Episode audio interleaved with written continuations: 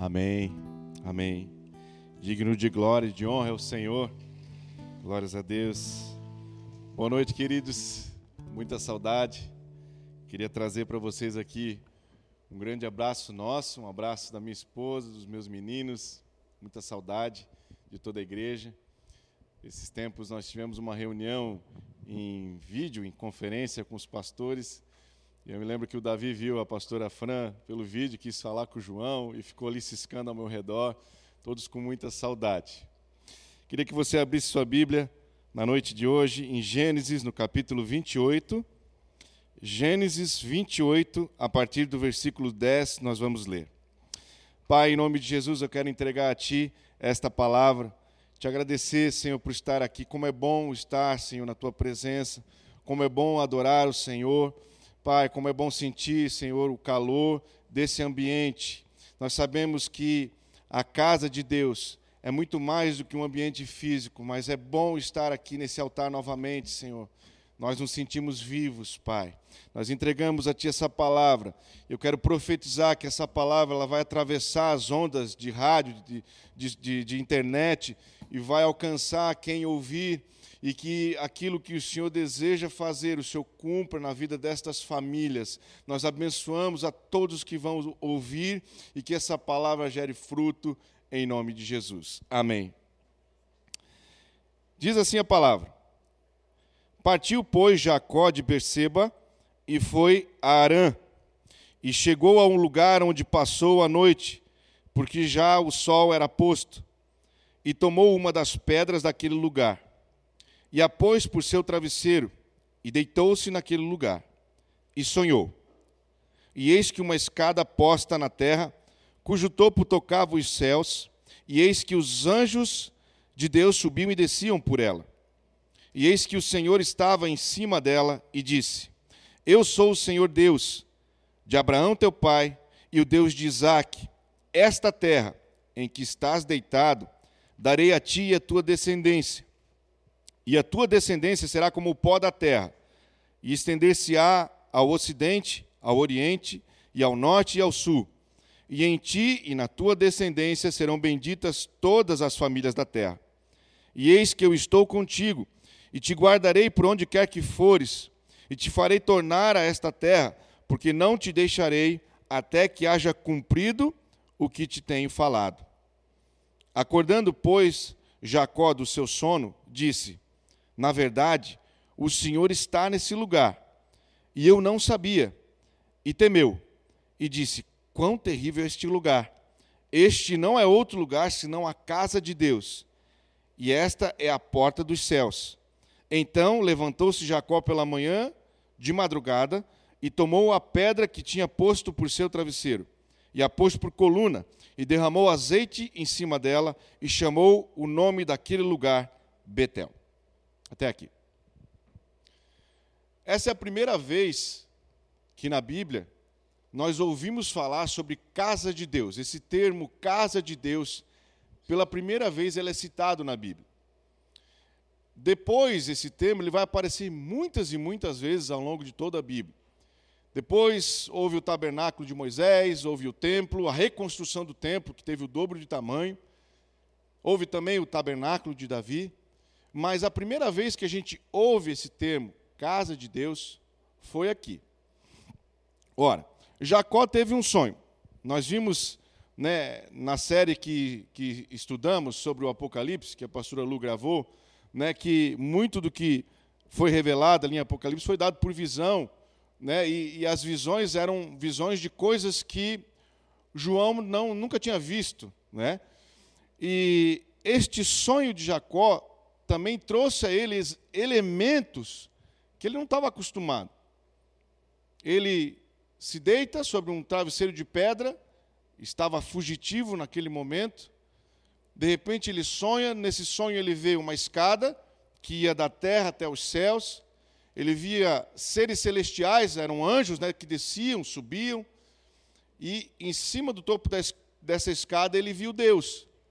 E Deus falou com ele e lhe deu uma promessa, e lhe deu uma palavra de bênção. Então ele acorda, ainda de madrugada, ainda assustado e surpreso com o sonho que ele tem. E aí ele tem a seguinte percepção: ora, esse lugar é terrível, é um lugar do temor do Senhor, do zelo. A presença está aqui. Esse lugar não é outro além de casa de Deus. Então, a primeira vez que a gente vê esse termo de casa de Deus, onde Jacó juntou ali os elementos do sonho dele, ele viu uma escada, ele viu um lugar que Deus estava, ele via seres que habitavam com Deus nas regiões celestiais, que eram os anjos, e aí ele, ele pensou: meu, isso tudo, uma escada, é, Deus com os seres celestiais, isso é habitação de Deus, isso é casa de Deus. E ele teve essa revelação nesse dia. Aquele lugar era a casa de Deus para ele, porque ali Deus estava habitando, falando, e havia uma conexão do céu com a terra. Ora, Jacó estava sozinho. Veja, nunca foi tão, esse sentimento de solidão nunca foi tão atual como agora. O mundo todo está vivendo solidão nós estamos afastados um dos, do contato com o outro. Né? Eu lembro que lá em casa, né, esse mês foi engraçado porque foram dois aniversários, né, o do Daniel e da Vanessa. No Daniel a gente fez uma festa de quatro pessoas, eram nós quatro lá em casa. E os parabéns foram por videoconferência. Nós estamos vivendo um tempo de solidão, um tempo de estar sozinhos. E foi o que Jacó viveu nesse momento. Esse momento da vida de Jacó foi o pior momento da vida dele. Ele estava fugitivo, ele desde sempre tinha uma promessa de que ele receberia a bênção da primogenitura, apesar de nascer depois do seu irmão, eles eram gêmeos, mas antes mesmo de Jacó nascer, foi profetizado que no ventre de sua mãe haviam duas grandes nações, mas o mais, o mais velho serviria ao mais moço. Jacó nasce agarrado no calcanhar do irmão, e passa-se o tempo, e Jacó tem aquela sede da primogenitura por receber a bênção. Naquela época, o filho primogênito que receberia a grande bênção né, do pai. E no momento de fraqueza do irmão, ele, ele num guisado, oferece para o irmão, e aí recebe a primogenitura, recebe essa promessa do irmão, que abre mão daquilo naquele momento.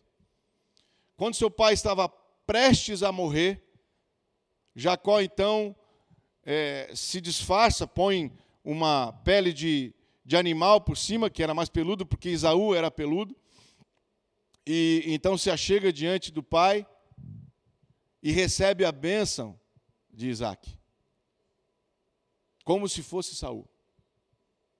E quando seu irmão fica sabendo disso tudo, fica irado, fica muito embravecido e quer matar Jacó. Então a mãe de Jacó foge, foge, e o teu irmão quer te matar, você tem que fugir. E assim Jacó sai às pressas, apressado, em direção à casa de Labão, irmão de sua mãe. Então, ele atravessa correndo aquela, aquelas, aqueles terrenos, aquelas planícies, e ele anda até anoitecer, que é esse momento aqui. E no relento, escolhe uma pedra e deita. Deus encontrou Jacó sozinho, no pior momento da vida dele. Eu sei que muitas coisas devem ter se passado na vida de Jacó, na mente e no coração dele. Estava fugitivo, talvez um pouco confuso, porque a forma como ele recebeu a bênção foi uma forma de trapaça. Ele deixou para trás o pai já muito doente, não saberia se podia vê-lo novamente ou não. Aquela vida que Jacó conhecia, num instante, ficou para trás. E de repente ele se viu sozinho,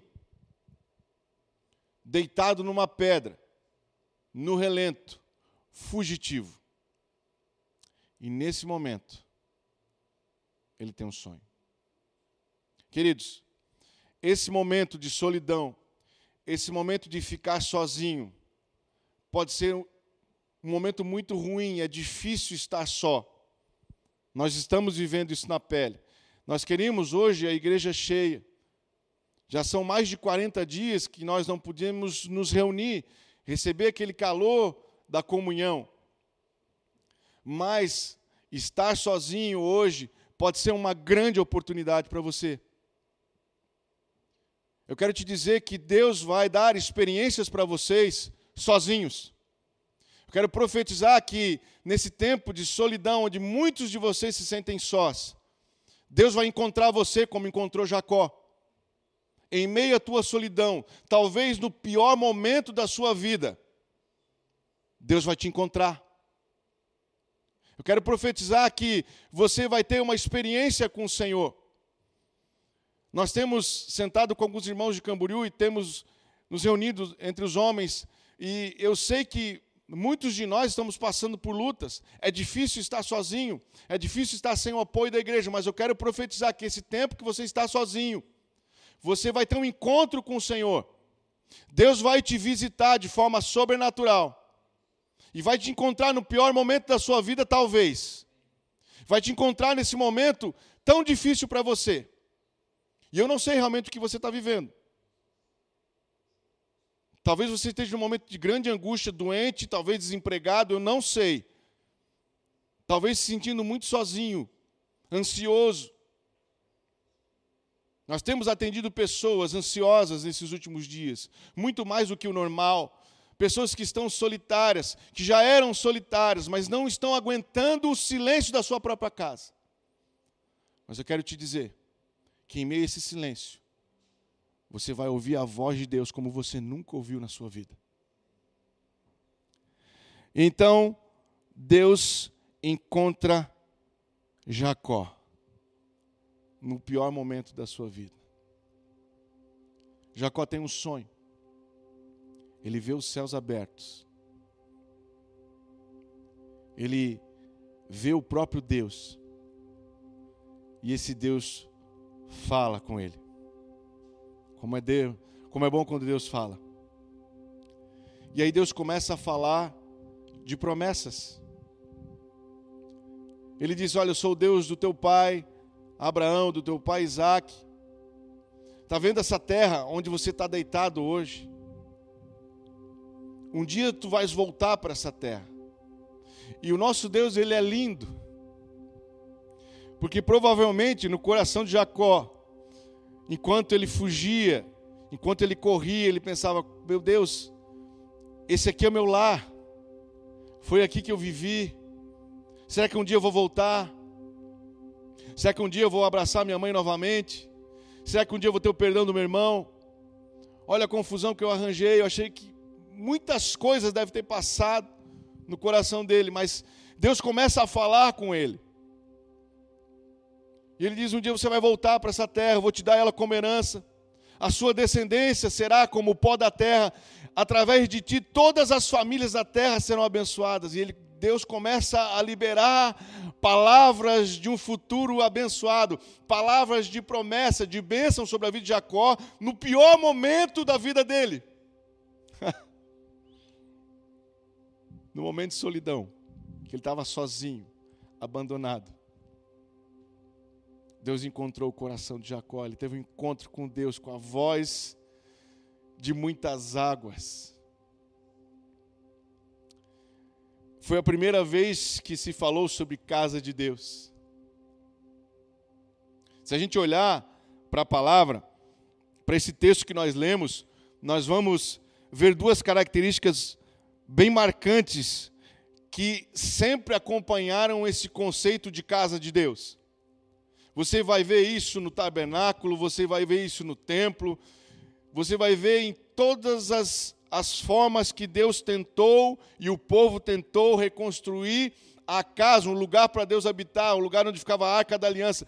Em todas as vezes, desde esse momento de Betel, você vai ver que a casa de Deus é sempre um lugar onde o céu encontra a terra. É sempre um lugar onde os céus estão abertos. A casa de Deus também é um lugar onde sempre haverá a palavra do Pai. A casa de Deus é o lugar onde Deus fala. Deus não fala em nenhum outro lugar. Deus fala na sua casa, para o seu povo. Na casa do, de Deus é o lugar onde Ele está presente, é o lugar da sua habitação. Isso sempre vai acompanhar as casas de Deus.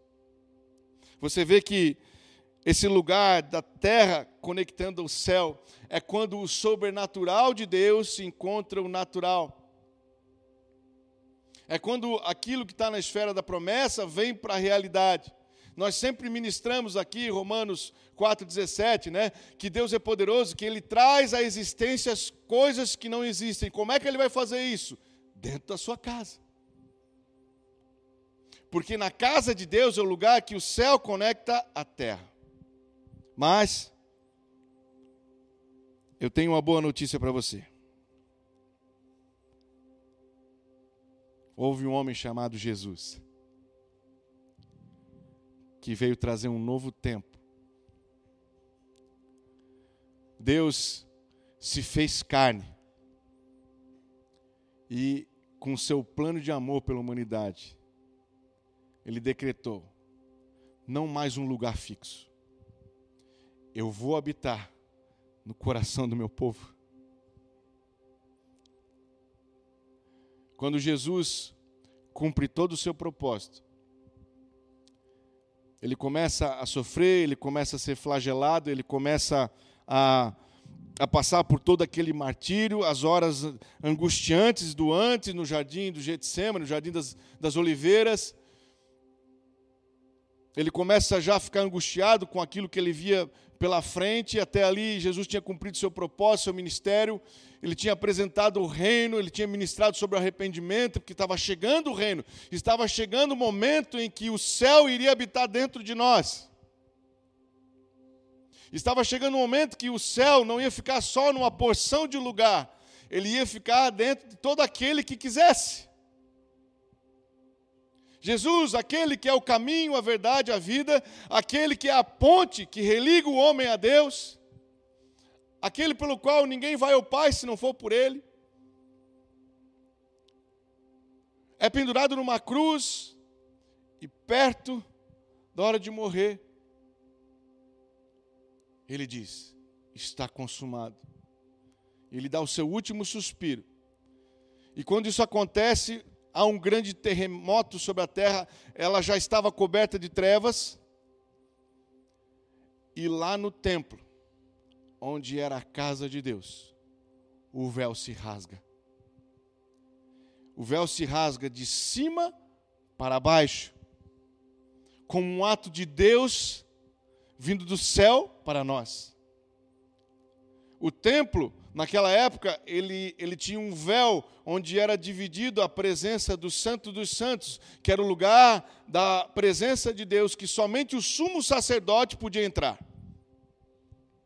Mas Jesus, o nosso sumo sacerdote perfeito, o Cordeiro de Deus que tira o pecado do mundo, morreu naquela cruz para abrir a presença de Deus para todo o coração que o receber. O reino de Deus, então, se tornou muito mais simples. Ele está acessível a cada um de nós. Da mesma forma que ele foi anunciado no começo, através de um menino que nasceu numa manjedoura, que veio da forma mais simples possível, para dizer que, a partir de agora, o reino de Deus estava entre os homens.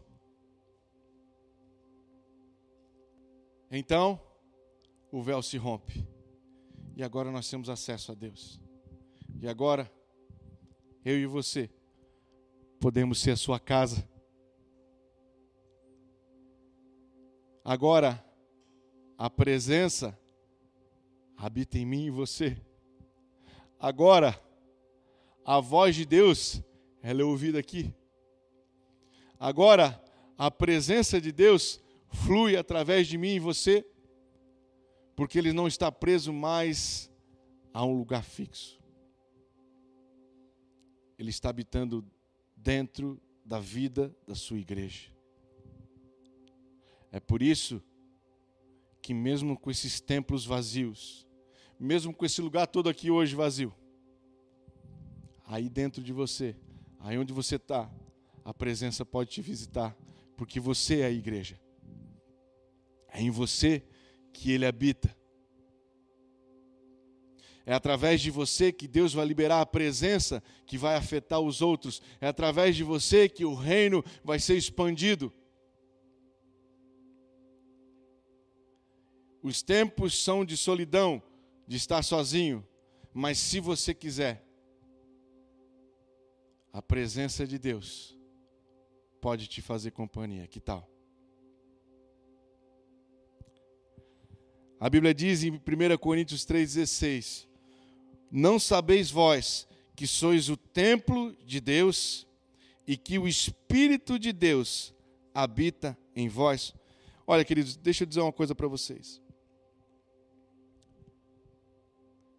Depois do sacrifício de Jesus, o Espírito Santo começou a morar em nós. Ele veio em Pentecoste, ele derramou fogo sobre aqueles que estavam lá, e a partir dali, todo aquele que buscar o Senhor, que tiver fome e sede, ele estará presente nessa vida. Nós somos hoje o templo do Espírito, o lugar que o Espírito de Deus habita. E deixa eu te falar uma coisa: não existe nada mais tremendo do que andar na presença. Esse é o grande diferencial de Deus. Nós não estamos aqui para cumprir um protocolo, para tocar simplesmente o chofar por tocar, para nos reunir como se fosse num clube social. Nós estamos aqui por causa da presença. É ela que faz diferença. Se não for a presença, todos nós somos religiosos. Mas é a presença que muda tudo.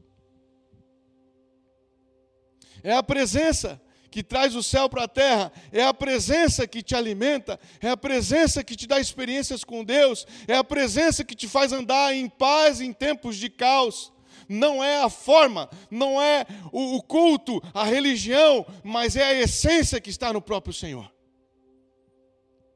Ele é tudo. Essa é a essência da vida com Deus.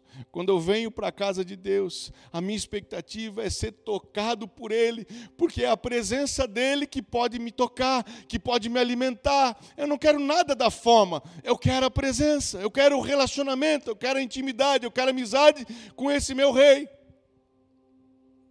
Porque senão, querido, eu sou só mais um religioso. Porque se eu não tiver essa amizade com Ele, se eu não sentir a presença dEle, esse toque de amor, essa paz, diante de qualquer situação difícil, eu não vou aguentar. Eu não vou aguentar quando estiver sozinho. Eu não vou aguentar quando eu não estiver cercado de pessoas, porque eu ainda não aprendi a descobrir a presença. E você pode, querido, ter muitas situações de vida você pode crescer na igreja, você pode ser levantado para algum ministério, alguém pode impor as mãos de vocês e realmente Deus te chamar. Mas o poder e a presença eles vão vir com o encontro. É com o encontro com Ele. Naquele dia, disse Jesus, muitos chegarão diante dele, dizendo: Senhor, nós não profetizamos no teu nome, Senhor, nós não ministramos em teu nome, Senhor, nós não estivemos na tua casa, não expulsamos demônios em teu nome. E ele diz: Apartai-vos de mim, vocês que praticam iniquidade. Eu não os conheço. Sabe o que é pior para mim nessa palavra? É ele dizer: Eu não conheço vocês pessoas que ministraram, que expulsaram demônios, que, que pregaram o Senhor, que profetizaram no nome dEle, não conheciam Ele. É a presença que faz a diferença. Quando Jesus reuniu todos os seus discípulos, falando as últimas coisas que haveriam de vir, os últimos momentos da sua história, ele dizia: Ora, chegada a hora do filho do homem ser entregue aos homens. E Jesus começa a recapitular tantas coisas importantes. Jesus diz para ele: ó, através de vocês, muitos ainda virão. Estava falando sobre nós. E ele vai ministrando sobre os acontecimentos do fim. Mas teve uma hora que ele fala assim: eu já não os chamo mais de servos, eu chamo de amigos. Amigos. Antes de ser Senhor, Ele quer ser amigo. Antes de Deus ser Deus, ser o Todo-Poderoso, Ele quer ser Pai. Quando Jesus se batiza no Rio Jordão, ele havia cumprido todo o seu propósito ali. Ele não ainda nem tinha começado o seu ministério. Tudo que ele tinha feito era ser obediente e crescer em estatura, graça e conhecimento. Ele chega no Rio Jordão, ele se batiza. Quando ele sai da água, vem uma voz do alto dizendo: Esse é meu filho amado em quem eu me alegro. Porque antes de qualquer coisa e propósito que ele possa cumprir, ele é meu filho. Antes de servo, vocês todos que andaram comigo, eu os chamo de amigo, porque com vocês eu dividi a minha intimidade. E você está sozinho aí em casa agora, talvez lutando para ficar de pé. Eu quero te dizer que Deus quer ter um encontro com você aí onde você está. E esses são dias que Deus tirou toda a forma, toda a forma. Não há cultos, não há reunião, não há é, pessoas sentadas nas cadeiras. Deus tirou toda a forma, porque Ele quer trabalhar a essência. Vem chegando o avivamento, ele não vai acontecer se você não tiver um encontro com Ele. Todos os dias, eu e você precisamos nos encontrar com Ele. E é na nossa casa, talvez no pior momento da nossa vida, que a casa de Deus vai se estabelecer no seu coração, que a presença vai fluir através de você. Você que se sente aí muitas vezes tão pequeno, tão culpado. Jesus tem uma palavra para você, ele diz: Você é minha casa, você é o lugar que eu quero habitar, eu quero me encontrar contigo.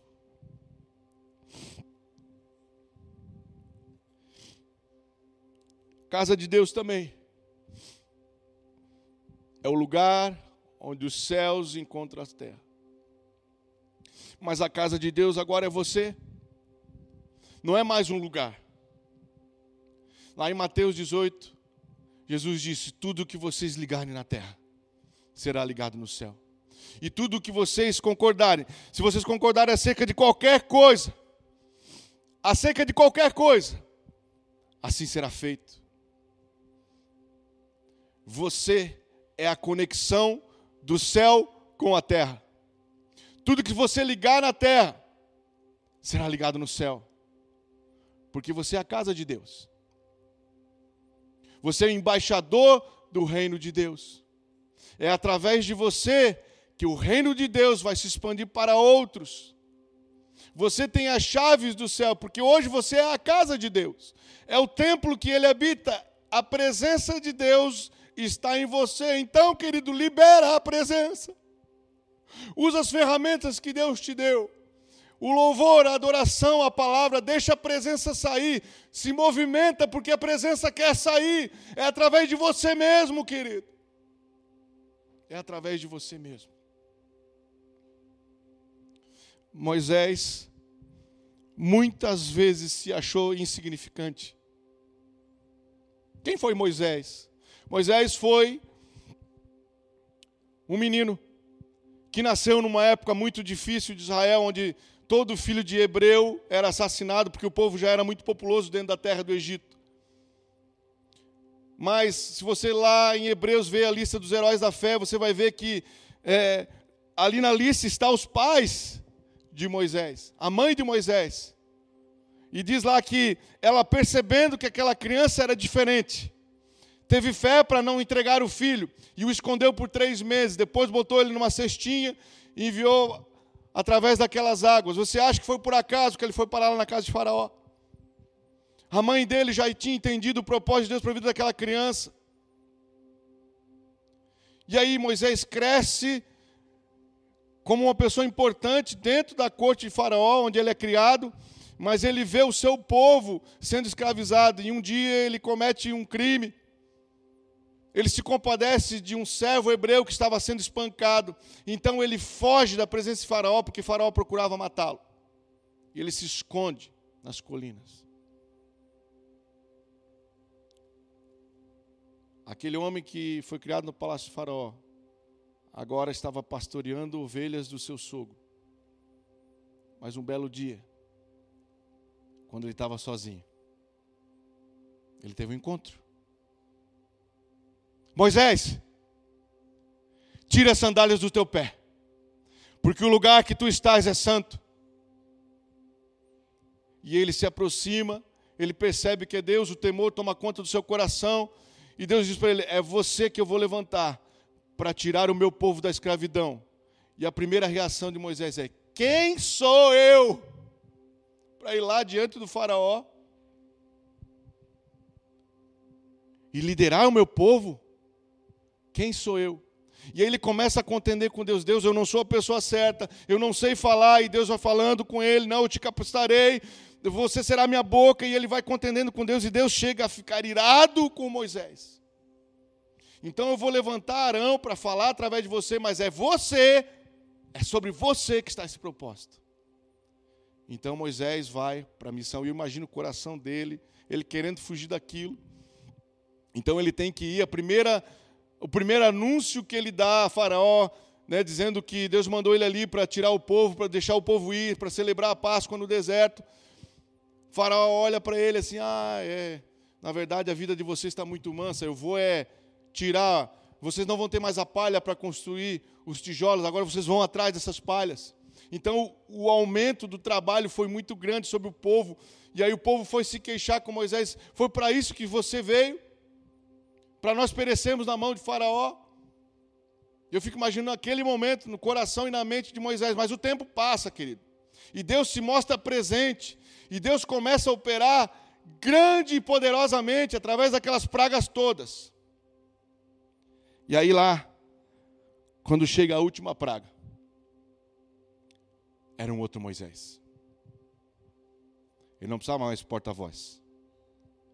Porque não se tratava dele se tratava Deus agindo num propósito através dele.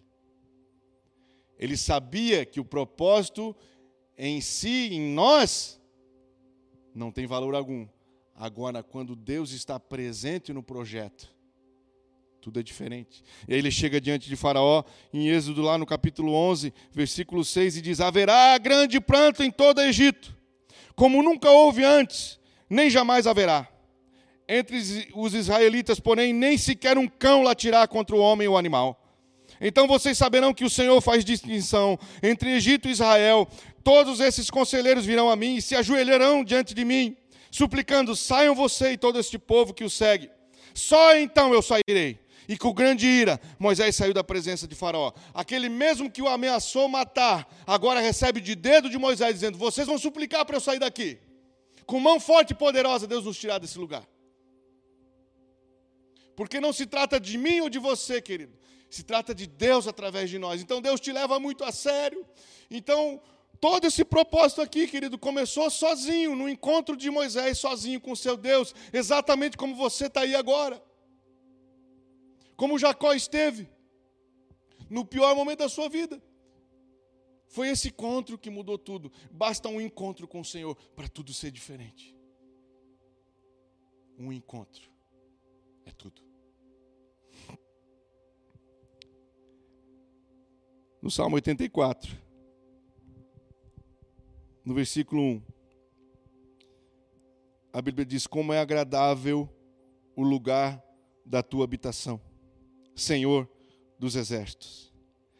Aí lá no, no versículo 6, diz assim: Ao passarem pelo vale árido, fazem dele um lugar de fontes.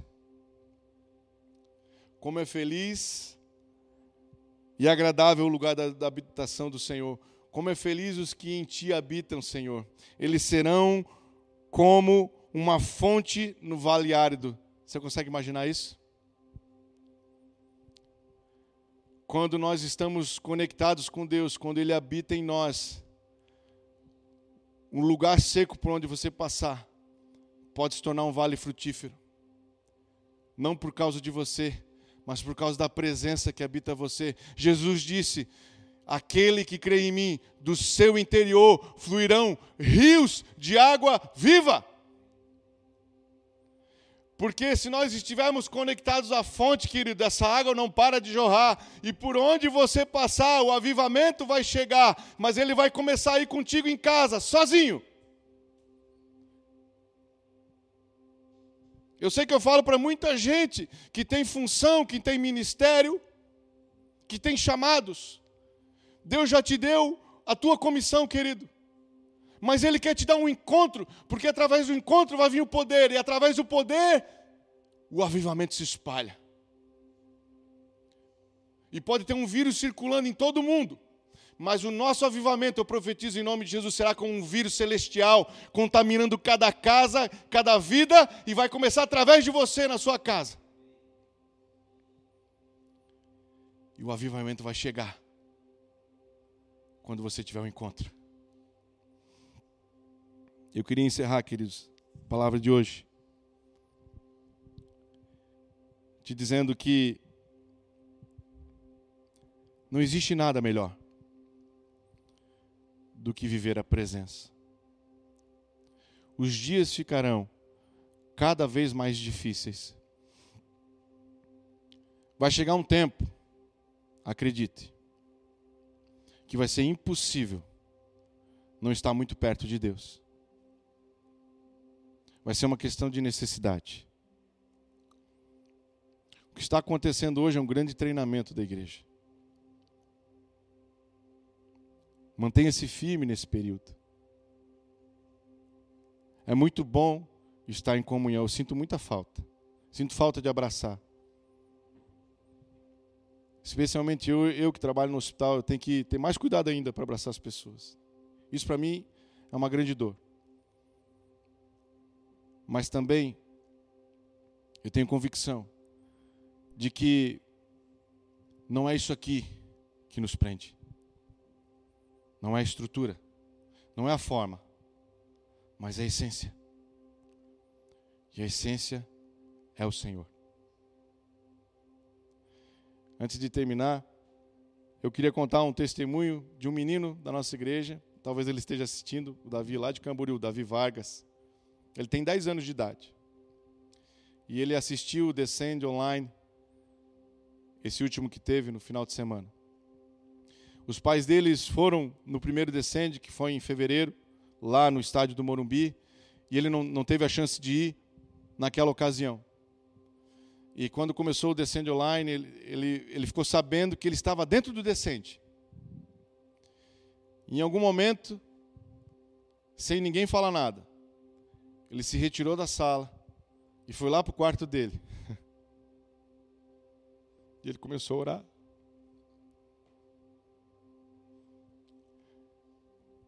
Ele voltou para a sala chorando,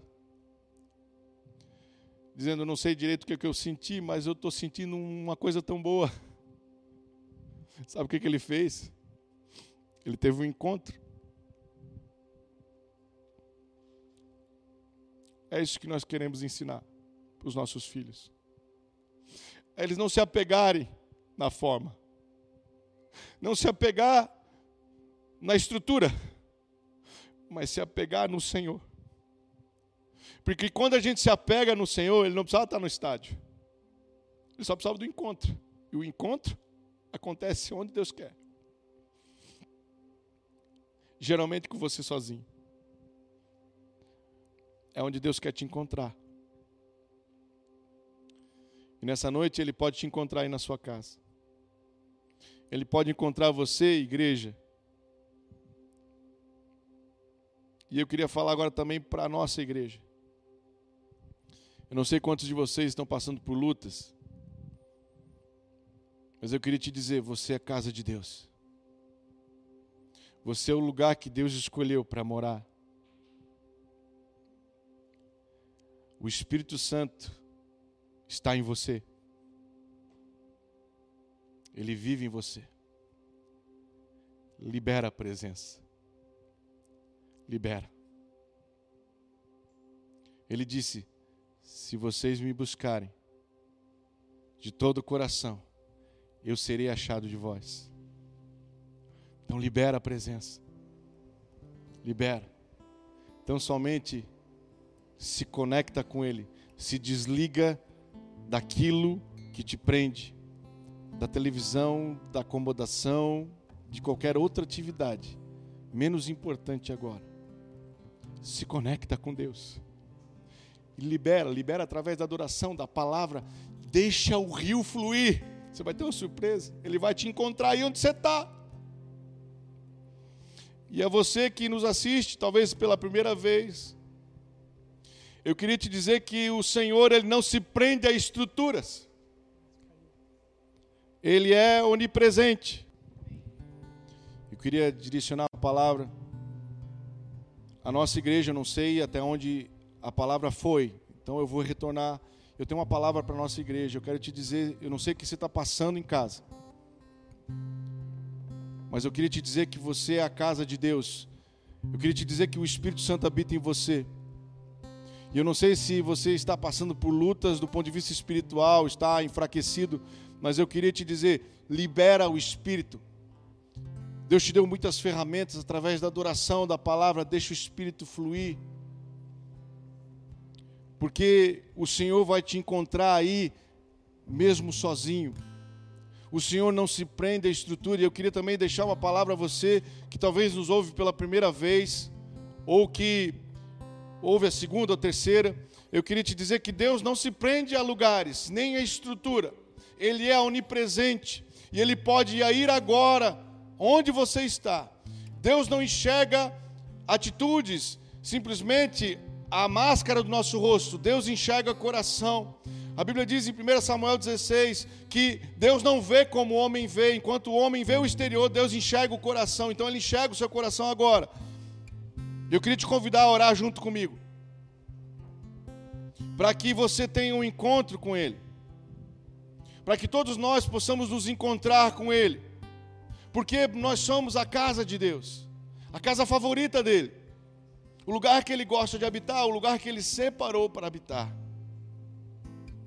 E se você quiser, ore comigo assim: Senhor Jesus, nessa noite, aqui onde eu estou, eu te peço perdão pelas minhas falhas, pelos meus erros.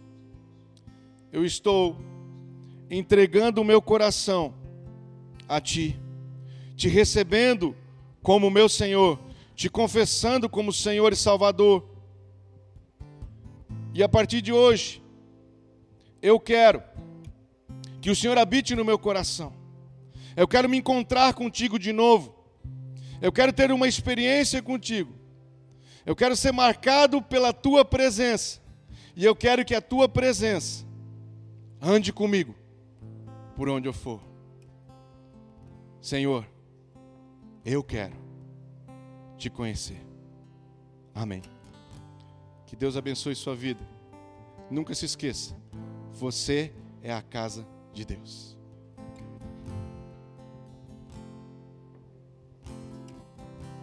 Encontrei em ó Deus, algo de valor.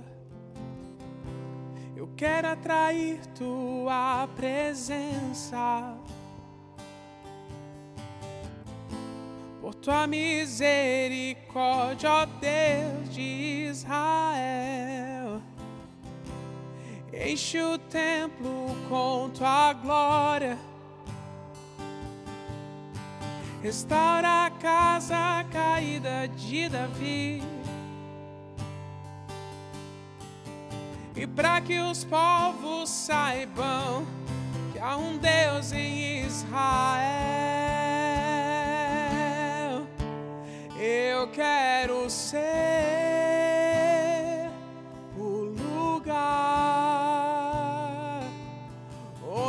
você gosta de estar. Eu quero ser tua casa favorita.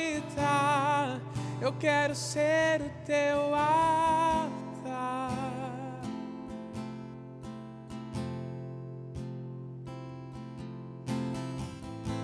Encontre em mim, ó Deus, algo de valor Eu quero atrair tua presença. Por tua misericórdia, ó Deus de Israel, enche o templo com tua glória. Restaura a casa caída de Davi. E para que os povos saibam que há um Deus em Israel, eu quero ser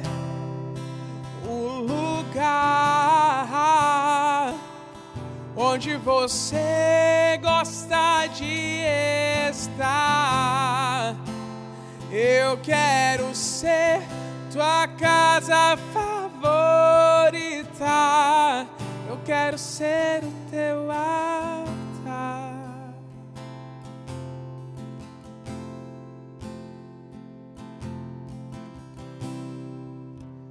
Quem eu sou? Quem tu és? Quem tu queres que eu seja? Quem eu sou, Deus? Quem tu és? Quem tu queres que eu